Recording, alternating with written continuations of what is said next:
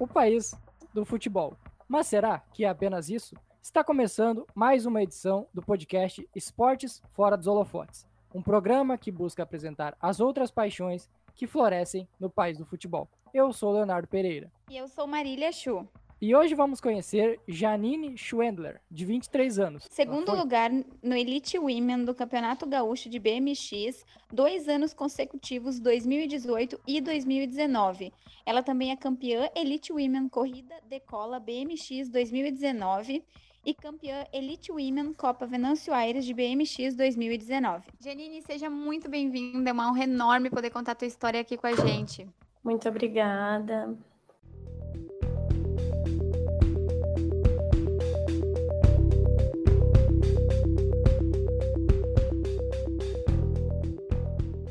Conta um pouco mais de como tu iniciou tua carreira no BMX, o que te levou a iniciar no esporte, por quê, qual é a tua modalidade hoje? E se tu já, enfim, se tu já praticou outras modalidades, né? Então, eu sempre pratiquei esporte, desde acho que meus 16 anos, sempre competi. Já participei de atletismo, já participei de vôlei, de quadra, de vôlei de areia, e depois que eu parei com esses, eu comecei, então, no, no BMX, né? Morava em Venâncio, tem uma pista lá. Comecei conhecendo, olhando ali de longe, vendo como que era e... E já fui, tipo, eu treinei bem pouco e, e já fui para uma competição, pegando equipamento emprestado, tinha andado só em duas pistas, não tinha nem a calça apropriada na época e, e já fui para ver como que era. E já me apaixonei de primeira, assim, a primeira competição, eu já pensei, nossa, é isso que eu quero. Ah, aproveitando que tu citou aí os equipamentos, que não tinha calça apropriada, como é que foi esse início? Porque tu falou que já chegou, já gostou do esporte e já quis participar. Mas ah, como foi começar sem ter o equipamento? Qual é o equipamento que precisa? Como foi esse início que tu, que tu citou aí? Foi bem, bem difícil, assim, porque eu chegar numa competição e ver todo mundo com um equipamento mais lindo um do outro, assim, e eu não tinha, deixa a gente com um pouco com receio. E, mas o equipamento básico, assim, que precisa para uma competição, então é a bike, né? No caso, eu sempre andei de aro 20. A bike precisa de ou tênis ou uma sapatilha que tu anda clipado na bike, uma calça de proteção, que é apropriada para o esporte, a camiseta também, que a gente tem uma padrão, precisa daí de equipamentos de proteção a partir daí. O capacete, a luva, eu usava cotoveleira, quer dizer, no início eu não usava, eu me machuquei tanto que comecei a usar. Uh, mas acho que é isso. Aí depois, se a pessoa quiser usar umas, alguma coisa a mais, ela usa um óculos para proteger também. E foi bem difícil, assim. Eu lembro de não querer, de ficar com muito medo, de ficar com vergonha, porque também não tem mulheres quase. Nossa, quando eu comecei, acho que não tinha nem 10 meninas participando. Então, tu pega uma competição com 200 pessoas, que vai ter 10, 20 meninas e, mas eu tive muito incentivo dos meus amigos, assim, não, Janine, vai, tu vai gostar. E realmente, assim, a adrenalina que a gente sente na hora do gate, antes de uma largada, terminando uma corrida, conhecendo várias pessoas de tudo que é lugar do estado, trocando ideias, a gente te incentivando. Tudo isso me fez querer continuar, né? Mesmo enfrentando várias, várias dificuldades ali no início. Como foi para ti uh, ultrapassar esse medo?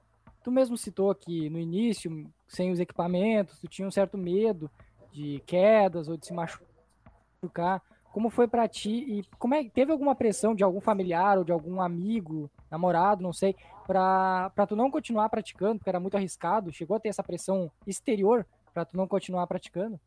Ah, teve sim. A minha família no, no início assim não apoiou muito. A minha mãe, a minha mãe sim, mas meu pai assim não apoiou muito, os meus familiares, avós, tios, por ter esse risco, né, de, de toda competição é, é perigosa, é um, um, esporte de aventura. E eles não queriam que eu participasse, além de, de eu já estudar, eu já trabalhar. Então eles diziam, Janine, tu já faz coisas demais, aí tu vai pegar mais um compromisso de treino competição final de semana, viagem. E eu sempre, na verdade, no esporte eu sempre fui assim, o que eu sentia, eu sempre quis fazer, não me importei muito com o que os outros falavam, né? Janine, tu citou antes que é, tu ia para competições, enfim, né? E chegava lá e encontrava pouquíssimas mulheres participando.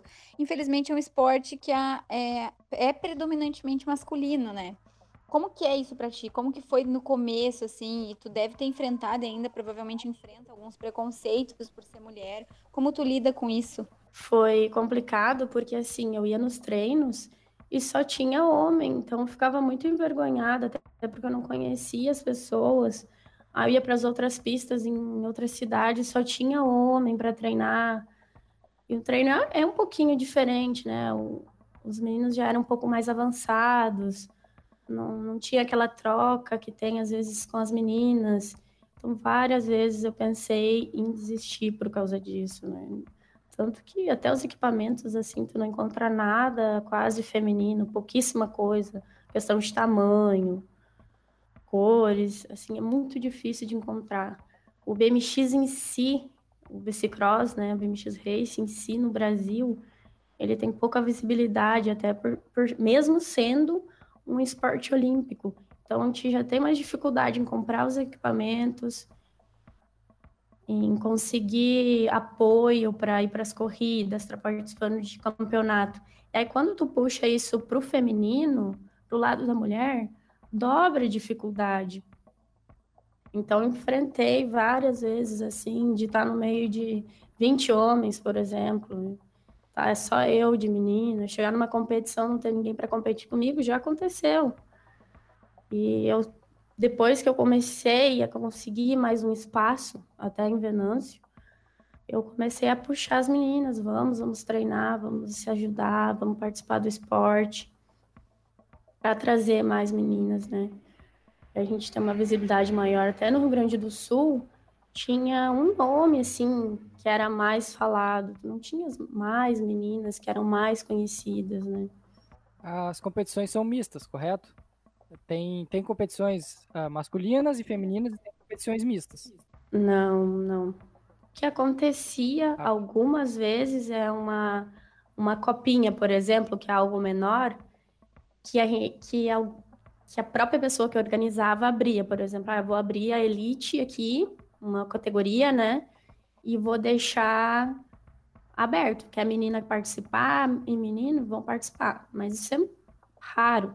Se não é só homem com homem, mulher com mulher. Ah, então tu tinha dificuldade até para encontrar competições para participar, provavelmente, né?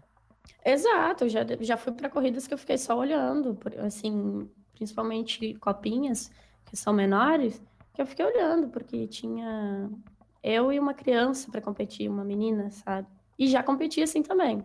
Eu des desceu eu e uma menina do gate, a menina tinha uns 9 anos. Claro, a gente não competiu entre nós, eu na minha categoria e ela na dela, mas, né? Isso deve ter te frustrado, né? De tu chegar para competir, por exemplo, e não ter, não ter meninas para competir contigo, né?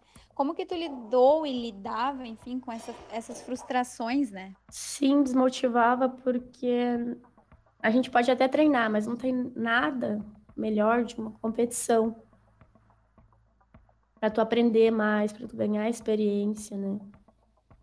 E bom, eu eu ia, tentava participar mesmo assim, o máximo possível, e aguardava a próxima competição, treinava.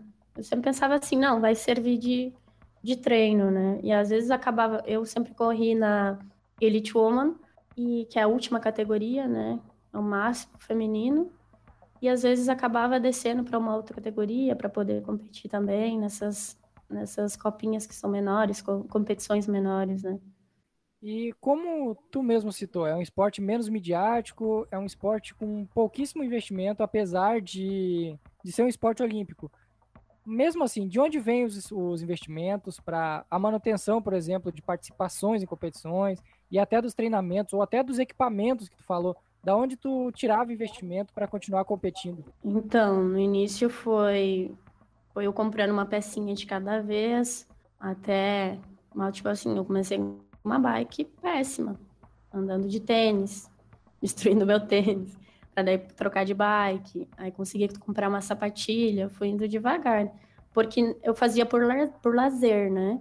Eu não, não era profissional, não vivia disso. Então, fui aos poucos. E depois eu consegui também, depois que eu consegui alguns títulos, consegui patrocínio em Venâncio, e foi quando eu consegui mais abertura para conseguir falar no jornal, na rádio. Eu ia para uma competição, voltava, falava na rádio. Então começou depois que consegui alguns títulos de ter uma abertura um pouco maior. Eu mantinha assim, né? Porque toda competição tinha gastos, mantinha com, com patrocínio e eu investia junto. Teve uma competição também que a prefeitura nos ajudou quando a gente foi competir o brasileiro. Foi eu e mais algumas pessoas de Venâncio, a prefeitura também nos ajudou. E como que era, por exemplo, quando tu ainda não tinha títulos, né? Como que era? Tu não tinha patrocínios também? Tu tinha que bancar tuas próprias viagens nas competições? É, como que eram teus treinamentos, por exemplo? Com essa questão aí do financeiro mesmo, né? Então, a pista de Venâncio, ela é, ou pelo menos quando eu treinava, né, ela era aberta. E a gente treinava por conta, assim, eu ia à tardinha, ou treinava, fazia sprint na rua e fazia academia junto. E bancava tudo, né? Bancava tudo do próprio bolso. Não é um esporte tão barato assim, mas dava para bancar. E quantos, qual era a média mais ou menos de treinamento, de uh, que tu investia uh, do teu físico, por exemplo, para para continuar se mantendo nas competições? Quanto tempo tu treinava por semana ou por mês? Uh, o quanto que tu precisava se cuidar em academia ou em alimentação para manter o físico? Como era essa rotina, de modo geral, para seguir praticando? Era um cuidado diário. Ou treino de academia, ou treino de pista, ou treino de sprint na rua. Algum treino tinha que ter, se possível, dois. E final de semana também sempre na pista, ou, ou na pista de Venâncio, ou na pista de outra cidade tá treinando, tá pegando experiência e é cuidando da alimentação sempre. E a gente tinha um desgaste muito grande numa competição, então pós-competição também tinha que ter um cuidado muito grande. Antes da competição tinha que ter um treino muito forte. E quantas competições eram por ano, mais ou menos? Depende, acho que cada ano que eu competi foi diferente. Mas em torno de seis do Campeonato Gaúcho, mais seis Copas, e mais algumas copinhas ali no meio. Então, umas mais campeonato brasileiro, né? Então, umas 12, 15, 16. É bastante, é uma alta quantidade. Dos quem a gente já já entrevistou aqui para outras edições, eram números muito mais abaixo disso, eram quatro, cinco competições por ano. Então, tu requer, uh, o esporte te requisitava muito mais tempo, muito mais esforço do que os outros casos que a gente trouxe até agora. Com certeza, até. A gente tinha mais ou menos, posso te dizer, uma, uma competição por mês, se não duas. Janine, tu tá parada há um tempo agora, né? É, tu tá morando em outro estado, enfim. Como que tu tá lidando com essa questão? Claro, agora veio a pandemia também, né? Provavelmente não teria competições e tudo mais. Mas como que foi essa decisão de preciso né, morar em outro estado, onde não vai ter uma pista, onde eu não vou conseguir treinar, manter minha rotina de treinos, nem competir? Porque isso foi tomado antes da pandemia, acredito eu, né? Me corrija se eu estiver errado. Sim, foi, foi antes da pandemia que eu, que eu decidi que eu iria sair. Foi por decisões maiores que eu decidi sair de Venâncio e vim morar em Maringá, no Paraná. E logo, a primeira coisa que eu olhei foi ver se tinha pista aqui em Maringá de BMX, de bicicross. E não tem, a gente não tem aqui. E foi aí que eu comecei a decidir, tá? Se eu for, eu vou ter que largar o esporte. Eu chego até a tremer a voz um pouco, porque foi uma decisão bem, bem difícil, assim. Eu fiquei bastante tempo e a gente acaba se tornando uma família no esporte, assim. O esporte que eu mais gostei de participar realmente conheci pessoas maravilhosas que são meus amigos, que eu levo junto até hoje. Então foi bem difícil de decidir. Eu sempre mantive assim, quando eu puder, eu vou voltar. Mas enfim, aí veio realmente a pandemia. Galera tá parada, agora que tá voltando. É triste até porque tem gente que vive disso, que é atleta profissional e não tá conseguindo treinar direito, enfim, não tem competição. Mas essa, essa escolha de, de largar o esporte ou enfim, por um tempo pelo menos, foi muito difícil. Eu sinto muita falta mesmo.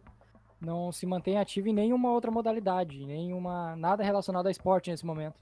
Não, a esporte de competição, assim, competindo, não. Eu mantenho só a musculação mesmo. Mas eu sinto muita falta da competição em si. Tá, nesses anos de carreira e essas medalhas, títulos, prêmios conquistados, qual que te traz mais orgulho? E também qual foi aquela que mais te decepcionou, que tu pensa poderia ter vencido e acabei não vencendo, ou que algo aconteceu e tu não pôde participar, por exemplo. Qual é a que te traz mais orgulho e também qual a tua maior decepção? Acho que a que eu mais me lembro, assim, que, que marcou para mim foi o início do campeonato em 2019, Campeonato Gaúcho, que eu, que eu tinha decidido que não ia participar, abri as inscrições, eu falei, eu não vou, não vou conseguir. Eu estava um tempinho já sem treinar. Se não me engano, eu estava até machucada e não tinha conseguido treinar direito. Chegou ali na hora, eu falei, gente, não vou. E por um acaso, assim, foi adiada a corrida para mais duas semanas, em questão de tempo, né? A gente não pode correr com chuva. E eu falei, eu vou treinar essas duas semanas agora e eu vou competir. Treinei, fui para competir em Santa Cruz. Mas assim, vou lá, vou competir, é isso. Né? Não, não, sei que não, tô, não vou poder dar meu máximo, sei que não estou muito preparada. E eu ganhei, ganhei o campeonato. Desculpa, a primeira, a primeira corrida do Campeonato Gaúcho, a abertura. E foi bem marcante, assim, para mim, fiquei muito feliz. Em questão de, de decepção, foi no Campeonato Brasileiro do ano passado, em que eu fui, meu primeiro Campeonato Brasileiro, tava super nervosa, a pista em Paulínia, São Paulo. A pista lisa, ligeira, diferente do que do que eu competia muita menina, né? De tudo que era lugar. Estava muito, muito nervosa, assim. Foi com certeza a competição que eu fiquei mais nervosa. E eu lembro bem certinho. A gente largou o gate, eu estava no meio das meninas, estava em terceiro. Tinha, no caso, a gente ia para a final, né? Tinha que classificar entre as quatro e ia para a final. Eu estava em terceiro, perto da segunda, e numa curva que eu não consegui subir muito, a outra menina veio de trás e bateu em mim eu desmaiei, me tiraram da pista, eu acordei lá da pista e quando o paramédico me acordou ali, eu levantei, desmaiei de novo. Eu só queria voltar e competir, porque eu achava né, que ia dar, mas eu machuquei bastante mesmo, demorei muito para me recuperar e desci depois, mesmo machucado, gate, mas não consegui ir para a final. E depois demorei para conseguir voltar a treinar bem, voltar a competir bem. Quando que deixou de ser um hobby, somente um lazer, e tu passou a encarar isso como uma questão mais profissional, né, de competição mesmo? Eu acho que em 2018, quando eu consegui já algumas classificações melhores, então o pessoal começou a me apoiar mais, dizendo que eu estava evoluindo, que eu estava andando bem. E, e que a paixão pegou mesmo, o gosto pelo esporte mesmo. É, eu amo é, aquela sensação de uma competição, de tu descer do gate, assim, é, é algo inexplicável. E foi quando eu pensei, não, quero, independente das dificuldades, eu quero continuar. Porque para mim era muito corrida. Eu trabalhava, eu estudava de noite eu treinava. Eu pensei, não, mas é isso que eu quero mesmo. Voltando algumas casas atrás, lá numa pergunta que fizemos logo no início, falou-se em preconceito e em pouco, a pouca quantidade de mulheres praticando esporte. Mas como era a relação com os homens que praticavam esporte? Porque provavelmente tu tinha que treinar com eles e depois participava de competições separados, no caso, não, não tinha competições mistas. Como que era? Existia um incentivo também por parte do, do masculino, no caso, do, de treinadores ou de alguém, algum homem para tu continuar participando, para tu continuar nas competições? Como que era essa interação também com a com outra modalidade, com outros participantes? Então, eu era a única que competia até dos vales, né? Tem Venâncio, Santa Cruz, Lajeado, Estrela. Era a única que competia, tendo, a gente tendo três pistas ali, que tem Estrela, Venâncio, Santa Cruz. Eu era a única menina que competia. Então também tentava puxar outras meninas. que tem, né? Só não só tem medo do esporte. E a relação com os outros homens no esporte, nossa, sempre foi no início, claro, um receio até conhecer, mas depois sempre tive, fui muito bem recebida e sempre tive um apoio. Janine, tu tá melhorando, faz isso, cuida disso na curva. Vamos, vem treinar aqui na minha cidade, vai ter tal competição, vamos junto, a gente se ajuda treina tal coisa, a gente vai treinar na tua cidade, vamos junto, vamos lá que eu vou passar o treino. Então, tinha essa motivação. Depois que eu fiz os laços de amizade, até hoje eu converso com o pessoal e não queriam que eu tivesse saído também. Sobre pistas e equipamentos e bicicleta, quais são as diferenças, quais são as, as categorias que existem e o que, que uma bicicleta faz diferença, diferença comparada com a outra? O que, que uma pista tem de diferente com a outra. Explica um pouco mais essa parte mais uh, técnica do assunto. De bike, é assim, a gente tem três categorias quando se fala de bike. Aro 20, Aro 24 e Aro 26. A Aro 20 é que eu competia, que é a menorzinha. Ela, ela é um pouco mais difícil de controlar, digamos assim. A Aro 24, que é a cruise, ela é um pouquinho maior, a bike é um pouco mais fácil de controlar. Até quando eu, no último ano, já tinha meninas competindo com essa bike, porque nos outros anos que eu competi, nunca tinha.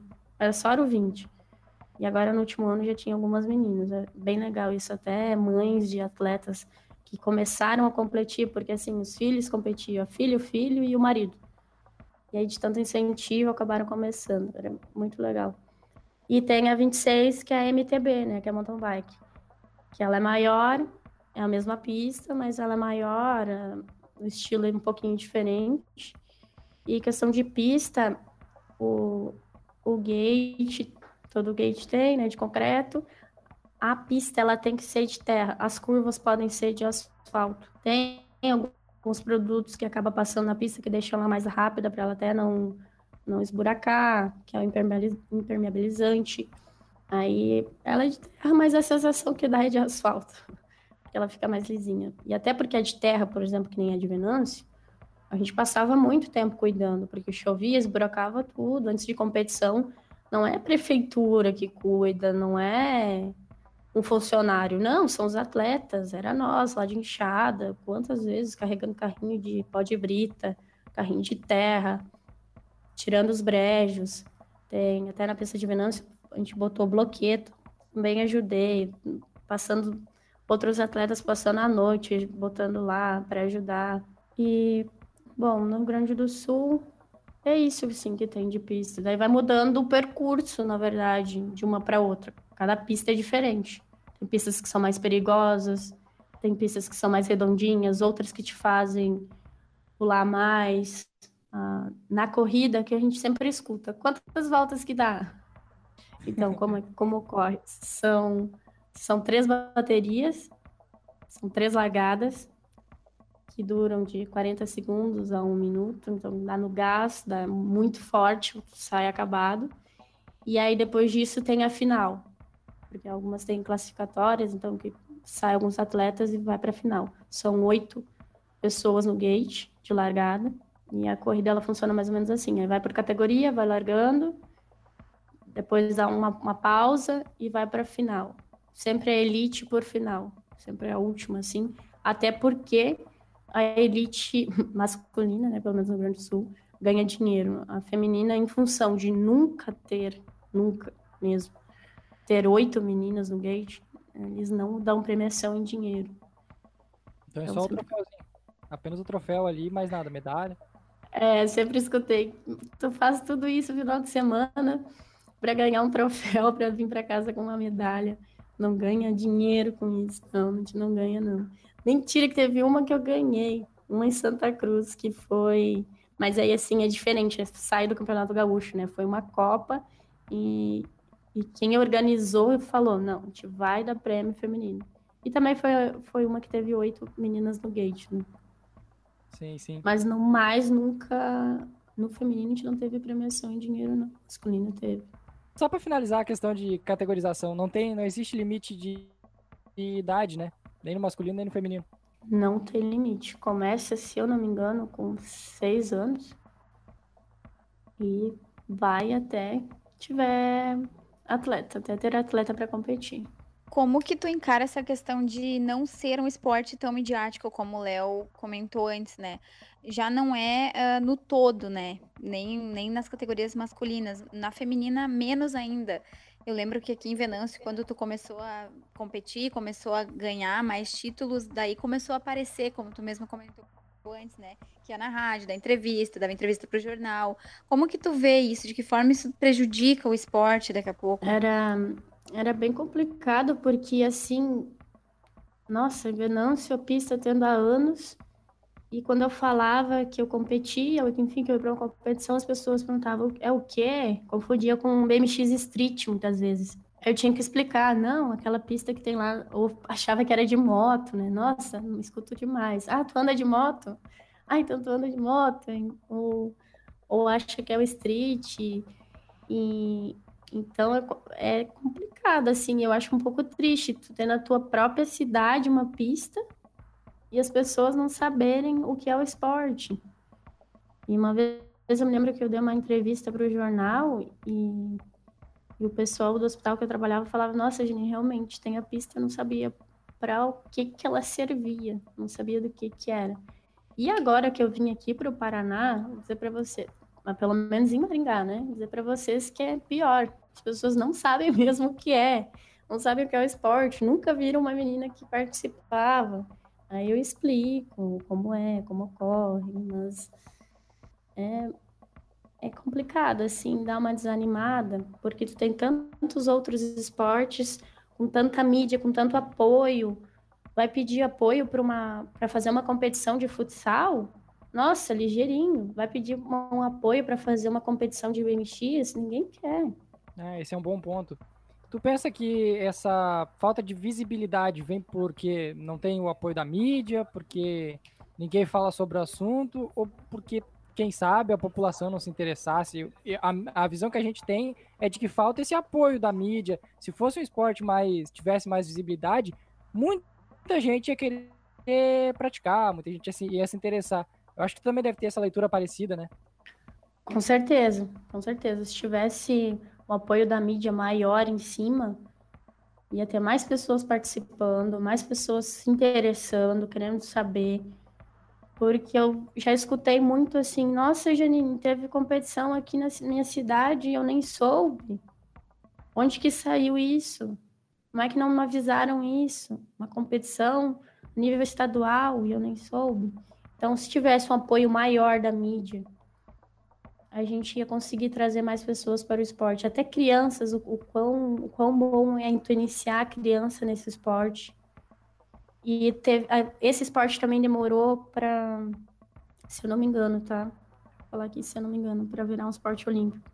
Mas mesmo sendo um esporte olímpico, a gente precisava que tivesse mais atenção em cima dele, mais mídia, muito mais mídia. A gente tem a pista que foi feita no Rio de Janeiro, para as Olimpíadas que está destruída. Ninguém usa, é uma vergonha aquilo, um elefante branco, sabe? E não tem ninguém falando disso, não tem ninguém mostrando isso. Onde poderia ter vários atletas treinando, uma pista top. Um exemplo de sucesso como o teu, normalmente exemplos de sucesso são seguidos e geram mais pessoas se engajando no esporte. E atualmente, com as redes sociais, a divulgação desse sucesso fica mais mais fácil de ser, de ser realizado. Não, não fica apenas dependente da, das grandes mídias, como jornal, televisão ou rádio. Como que tu lê essa parte de rede, o efeito que a rede social pode ter uh, ah, para divulgar esse teu exemplo de sucesso? Com certeza ajuda muito hoje as redes sociais a ter um engajamento maior. Só que também a pessoa ela vai ter que depositar muito tempo dela para conseguir ter um retorno que hoje é usado muito, né, o marketing nas redes sociais. Então, um atleta que, que quer uma visibilidade, visibilidade maior, ele vai ter que dedicar muito tempo a isso. Ele vai ter que ter um cuidado especial, a imagem dele, os patrocinadores. E mesmo assim, eu considero um pouco difícil, sabe? Por ser um esporte não tão conhecido, assim. Aí tu posta lá que tu, que tu ganhou, as pessoas ficam, ah, mas ganhou o quê? O que, que era isso mesmo? É, definitivamente é frustrante, né, Janine? Tem que gostar muito para seguir investindo, né, para ir em busca desse sonho aí. E qual é a tua dica, teu conselho, né? Tu que já teve grandes conquistas e tenho certeza que assim que tu tiver oportunidade, tu vai retornar, né, a competições e a treinamento de novo. Qual é a tua dica para quem tá começando? Daqui a pouco para uma, uma menina que, né, quer em BMX ou até para um menino mesmo. Quais são teus conselhos para não desistir, para seguir em frente nesse esporte? Eu acho que meu conselho seria que apesar das dificuldades que vai ter no início, que a gente demora para pegar técnica, demora para pegar o ritmo, é uma coisa diferente.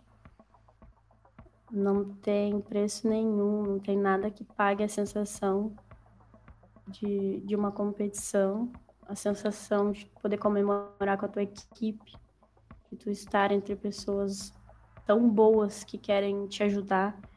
É, o, que é essa sensação que eu tenho de todas as competições que eu participei. Uma família mesmo. Enfrentar realmente e, ir atrás. Quando alguém perguntar, poxa, mas o que, que é? Fala mesmo, defende o esporte, busca abertura, vai atrás. Eu sempre fui atrás, eu fui atrás de rádio, fui atrás de jornal, fui atrás de prefeitura. Defende o que tu puder e com certeza todas as dificuldades do início elas vão valer a pena depois. Janine, muito obrigada pelo teu depoimento aí, por compartilhar, né, tuas conquistas, tuas decepções com a gente, tua história mesmo no BMX. A gente te agradece muito, foi muito legal poder contar a tua história. Eu que agradeço, é bom demais relembrar tudo isso. É um esporte que eu gosto demais e poder falar sempre, sempre que eu puder falar sobre, eu, eu vou falar. Então, eu que agradeço vocês terem dado esse espaço para mim e também para o esporte. Muito obrigada. Muito obrigado e que esse podcast sirva, que quem escutou consiga tirar alguma lição, consiga buscar posteriormente conhecer mais sobre o esporte, porque a ideia é divulgar todos os esportes que não têm o destaque na mídia, aquele destaque que merece. Então, que esse podcast sirva para uma ou duas pessoas, quantas pessoas forem, para conhecer o esporte e buscar ele mais a fundo. Muito obrigado mesmo.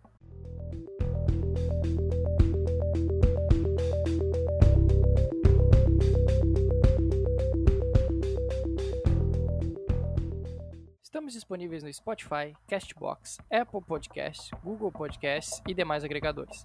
Para não perder nenhuma edição, assine, se inscreva em nosso feed, é de graça. Até a próxima semana com mais uma história de superação e de luta para continuar praticando o esporte.